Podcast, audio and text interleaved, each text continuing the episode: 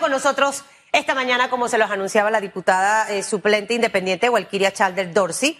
Buenos días, diputada. ¿Cómo está? ¿Cómo le va? ¿Cómo amanecen este miércoles? Excelente, Susan. Muy buenos días. Saludos para ti y para todos los que nos sintonizan por las diversas plataformas. Sí, aquí nos ven por ECO y nos escuchan por RPC Radio. Por eso es que Radiografía está tan pegado, eh, diputada, porque eh, tiene un alcance nacional desde lo más recóndito de la montaña hasta el edificio más alto de este país.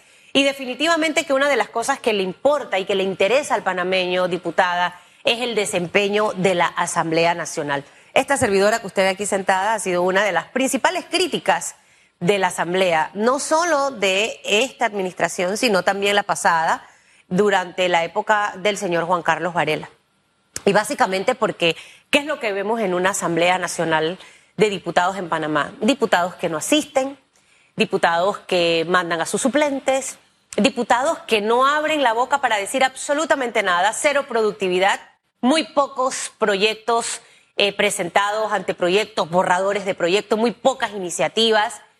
Eh, se pierden oportunidades como el reglamento interno que presentó Juan Diego Vázquez, mucho show mediático, sí, no, yo también presenté y al final hoy estamos a miércoles 22 de junio y todavía no lo tenemos. Terminó un periodo y la Asamblea estuvo envuelta en muchísimas situaciones. Eh, la probabilidad de que Cristiano Adamas, Cristiano Adames repita nuevamente está ahí, latente, y definitivamente que los ciudadanos lo que esperamos es un mejor desempeño. Como usted vislumbra, es como el, inicio de la época escolar de los diputados, aunque ustedes siguen sesionando en, en las comisiones, ¿no? Bueno, sin duda el principal reto que tiene la Asamblea es la transparencia es donde está la más baja calificación y lo que más cuestiona no solo los medios, sino también la sociedad civil, incluso algunos de los propios diputados, porque a veces no es muy óptimo el manejo a lo interno de las comisiones ni en el Pleno. Cuando de pronto bajan un proyecto, no avisan, van a discutir en las comisiones proyectos y no invitan a diputados proponentes, situación que a mí me lo han hecho en reiteradas ocasiones. Lo principal sería el tema de transparencia, porque en efecto hemos demostrado que la mayoría de los que conforman la Asamblea están desconectados de la realidad del panameño. Mientras aquí el número real de panameños desempleados ya asciende a 400 mil, porque no es solamente aquellos que no tienen trabajo y le están buscando, hay una gran cantidad que se cansaron y entraron a la informalidad. Entonces estamos hablando de un número muy elevado no hay dinero, hay que cambiar a muchos niños de escuelas particulares a públicas, la canasta básica ya está arriba de los 300 dólares. Aquí de pronto hay un despilfarro en alquileres de carro, alquileres de carros con ciertos lujos que considero no son necesarios para realizar bueno, es un la labor. grande el de los autos. De hecho, eh, hasta Hugo y yo tuvimos discrepancias en ese momento porque eh, él decía que no solo la asamblea, pero yo le decía enfoquémonos en la asamblea si bien es cierto, también hay otros ministerios que despilfarran dinero en el tema de alquiler de autos.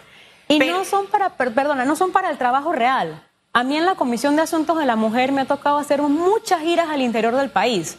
Y voy a tomar cualquier día de estos la foto del busito donde ¿A usted no le da la Prado de este último modelo que eh, no, creo que eran es que 12 vehículos? Yo voy a trabajar y, y realmente esos autos de lujo son para, como muy bien indicaste, los que están haciendo show, lo que se llama la taquilla, los que se toman fotos pero realmente no los ves haciendo el trabajo. Y esa, taquilla eh, para mí está dentro de la junta directiva de la Asamblea, porque los autos alquilados, al menos los no sé cuántos millones, que ahorita se me olvida el, el, número, ahora viene Félix Antonio Chávez que tiene esa bitácora de la Asamblea, eh, es para la junta directiva, pero la junta directiva al final no es de 12 personas. Entonces tú te preguntas, ¿por qué tantos autos ¿Por qué les encanta a los diputados Cualquiria estos carros negros, 4x4, de llantas y rines espectaculares que yo los veo en la película, con el perdón de los narcos de los narcos?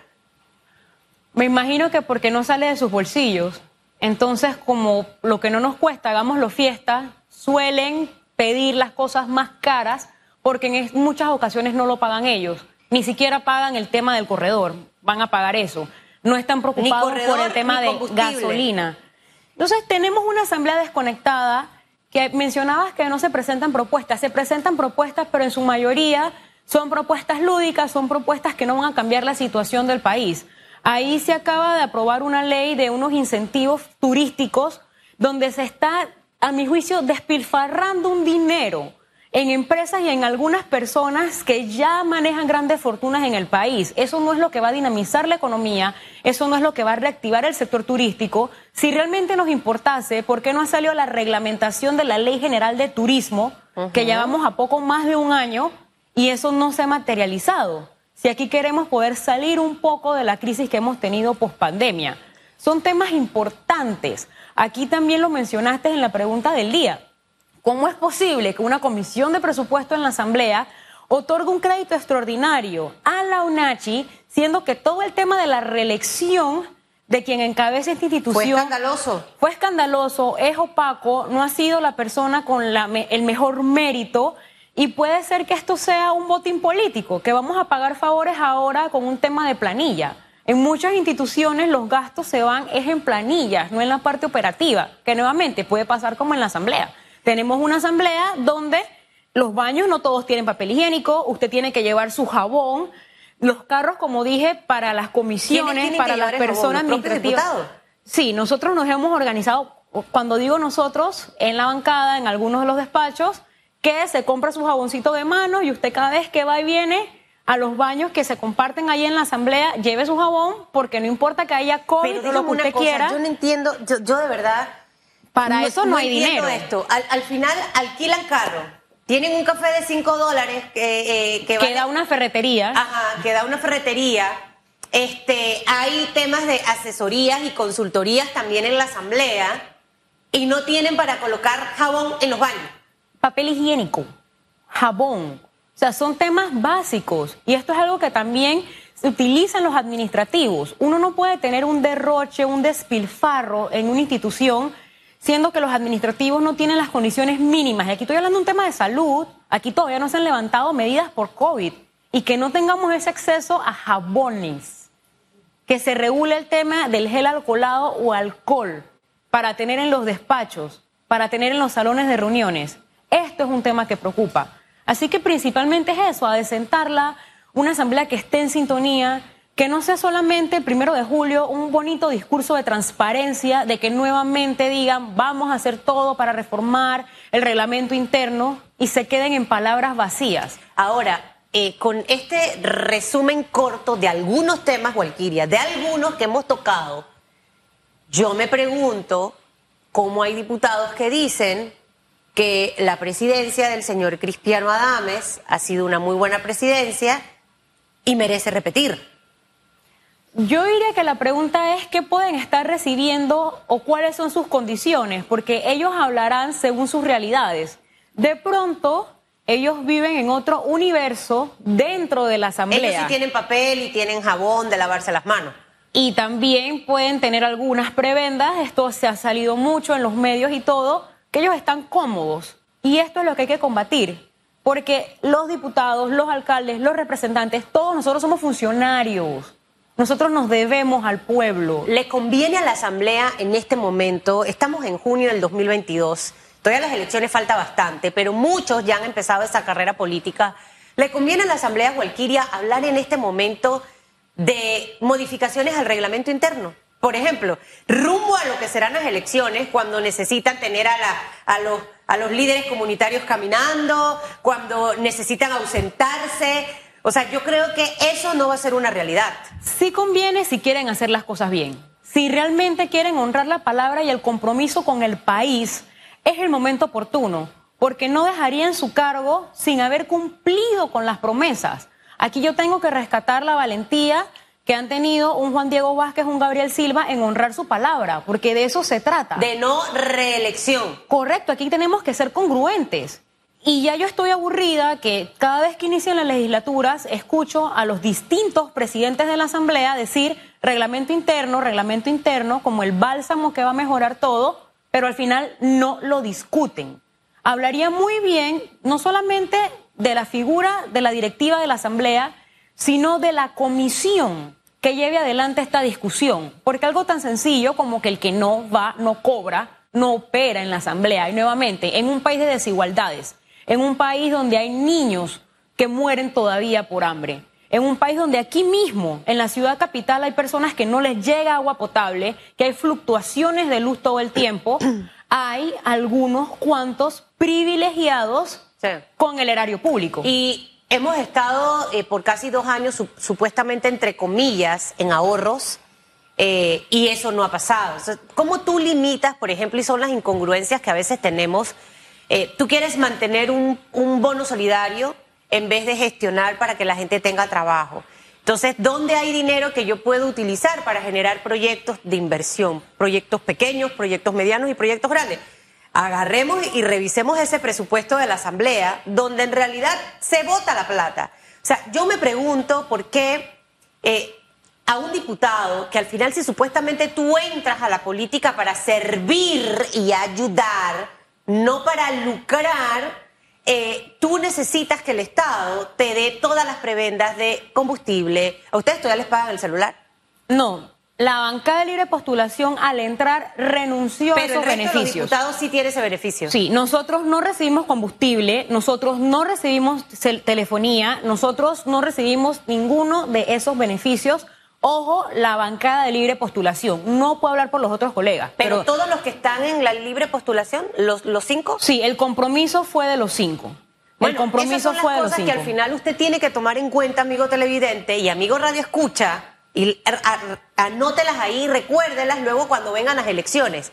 Ahí es donde usted se da cuenta realmente la calidad de persona que usted llevó a la asamblea. Ahora, eh, dentro de todos estos retos, tú mencionabas el tema de incentivo turístico, que de hecho ayer estuvo aquí el ministro Skilsen, que le dije que a pesar de que me habló de muchas cosas, para mí todavía no se reivindica, todavía está fracasado, eh, eh, próximo a quedarse. Este, y supuestamente esta ley se ha vendido que con esto vamos a resolver el tema del turismo, vamos a reactivar la economía en el país. ¿Es así o no? Y me preocupa porque mencionó usted, diputada, que aquí se va a beneficiar a, unas empresas que de hecho ya son millonarias. Es correcto. Hábleme, de, eh, eh, eh, explíqueme un poquito mejor eso, por favor. Existiendo tanta necesidad, con un menú en la caja de seguro social, que todos lo hemos visto en las fotos, lo que se le sirve a los pacientes, se le está entregando de manera directa solo a una empresa más de 220 millones de una persona que está bien conectada con el partido de gobierno. ¿Pero para qué se le van a entregar esos 220? En teoría es para la promoción turística, pero aquí tenemos eh, Cantur, aquí están los de Apatel, aquí hay gremios organizados, gremios con los cuales no se ha hablado, personas que de manera privada han llevado el peso de la promoción del turismo. Son ellos los que salen a promover el país porque no tenemos una campaña institucional. Yo puedo hablar Donde supuestamente sí hay campaña. O sea, hay campaña local y campaña eh, internacional. Y en donde se ha invertido, no miles de dólares, millones de dólares. Y que ahora me hablen bueno, ese tema no me tocó ayer el ministro. Que 220 millones de dólares más, es más. Solo a uno de los del grupo que se llevó las tierras de la isla de San Miguel. Ahí echaron a los pescadores, echaron a los moradores, no hay indemnización, no hay nada y dijeron esto es mío y se lo tomaron porque han gozado los beneficios de ser PRD o estar conectados con el PRD. Es lo que ocurre con otras leyes que se discuten, por ejemplo, en la Asamblea. Uno, uno cuando mira la Asamblea, uno, al menos yo como ciudadana, pretendo que un diputado o una diputada primero fiscalice lo que está ocurriendo. Y, segundo, eh, quizás no generar tantas leyes, pero revisar las actuales y ver lo que se tiene que adaptar y acomodar de acuerdo a las realidades y, estar precisamente en, ese enfoque de qué yo puedo hacer para beneficiar a un país. Pero pareciera que no es no es esto lo que está ocurriendo en la Asamblea. No, Susan, yo le he mencionado, yo presenté un proyecto de nacimientos saludables para que las mujeres, indistintamente si vas a un hospital privado o público, puedan tener un acompañante, no se les sobremedique en el caso que no lo necesiten o en el caso de necesitarlo, que se le dé la medicina y la atención adecuada. Algo tan simple como que tú puedas tener el apego con tu bebé. Aquí hay mujeres en instituciones públicas que tu hijo nace y tienes que esperar dos, tres días para que te lo den. Y no te dicen su estado de salud, no te comunican nada. ¿Y el derecho a la información. Esa ley fue prohijada, ni siquiera ha pasado un primer debate, porque es una ley de carácter social y es algo que simplemente no les importa. Pero yo hago el día del almohábano con queso y eso va a pasar. Me, me, explico, esas son las cosas que chocan. Y para cerrarte con el tema de turismo, ¿cómo me vas a decir que estás promoviendo? Aquí a un panameño le sale más barato irte a Colombia que irte a Bocas del Toro. Y fuera de eso, hace poco tuve la oportunidad de visitar el Valle de Antón. La carretera está terrible. La infraestructura, el tema de museos, no se incentiva ese turismo interno. Con esa evaluación que, viste, por ejemplo, en, Antón y que quizás muchos de nosotros, yo estuve una semana de vacaciones y, y, recorrí varios puntos de Chiriquí, me fui al Golfo de Chiriquí, nunca había conocido Boca Chica, pero me llamó la atención cuando llegas al puerto la estructura con la que vas a recibir a los turistas. Hay un restaurante en una de las islas, está cerrado después de pandemia. O sea, Ahí ves el micro, eh, pequeño y mediano empresario que todavía no ha podido reactivarse. Eh, ¿Cómo, ¿Cómo evalúa Walkiria Chandler el desempeño que ha tenido el ministro de Turismo, que ha recibido muchas críticas? Una de las cosas que decía ayer es que no había una planificación, es decir, que anteriormente ninguna de las administraciones tenía una verdadera planificación. A mí eso a veces me hace ruido porque siempre es culpar como que lo que heredé del otro. Entonces, ¿para qué te metiste? No lo agarre, así de simple. A la gente trabajadora nos gustan los retos. Las cosas mal hechas para, ese es mi reto y me lo disfruto. Pero, pero sin embargo, excusar como que es que antes no había planificación. Y segundo, llevamos dos años y tanto, y todavía no vemos ese, ese, ese repunte en turismo. Él hablaba de que vamos a traer a pasajeros de Colombia, turistas de Colombia. Yo decía, pero ¿cómo usted va a hacer que el colombiano, que allá le sale mejor y que tiene las condiciones que venga a Panamá mientras nosotros tenemos calles con huecos, la ciudad llena de basura, alcaldías que no hacen su trabajo, donde no hay aceras y un montón de cosas, y donde no nos hemos enfocado en trabajar el servicio y la atención al cliente. Sin duda ha sido una gestión poco satisfactoria y lo que a mí me genera mayor suspicacia, yo converso mucho con gremios y con personas que están en turismo, lo que se dice en los corrillos es que realmente él solamente es la fachada que no es quien toma las decisiones en la cartera de turismo. Entonces, ¿cómo yo me voy a sentar con una persona, como gremio, como operador de turismo, si al final, ¿de qué vale que esté sentada contigo Susan si tú tienes que salir y ir a la puertita? ¿Cómo así que la fachada? Y, preguntarle a otra persona si puedes o no puedes. ¿Cómo así que la fachada? Que al final del día no es el que toma las decisiones. ¿Y quién toma las decisiones entonces en turismo? Otra persona también muy bien conectada. Y eso es algo que también se conoce. Entonces, si tú te sientas con alguien que no toma las decisiones, estás perdiendo el tiempo, es un irrespeto para los gremios y está el tema de la improvisación. No podemos seguir improvisando con las personas que ponemos al frente de cualquier institución, dirección, ministerio. ¿Qué es lo que está pasando?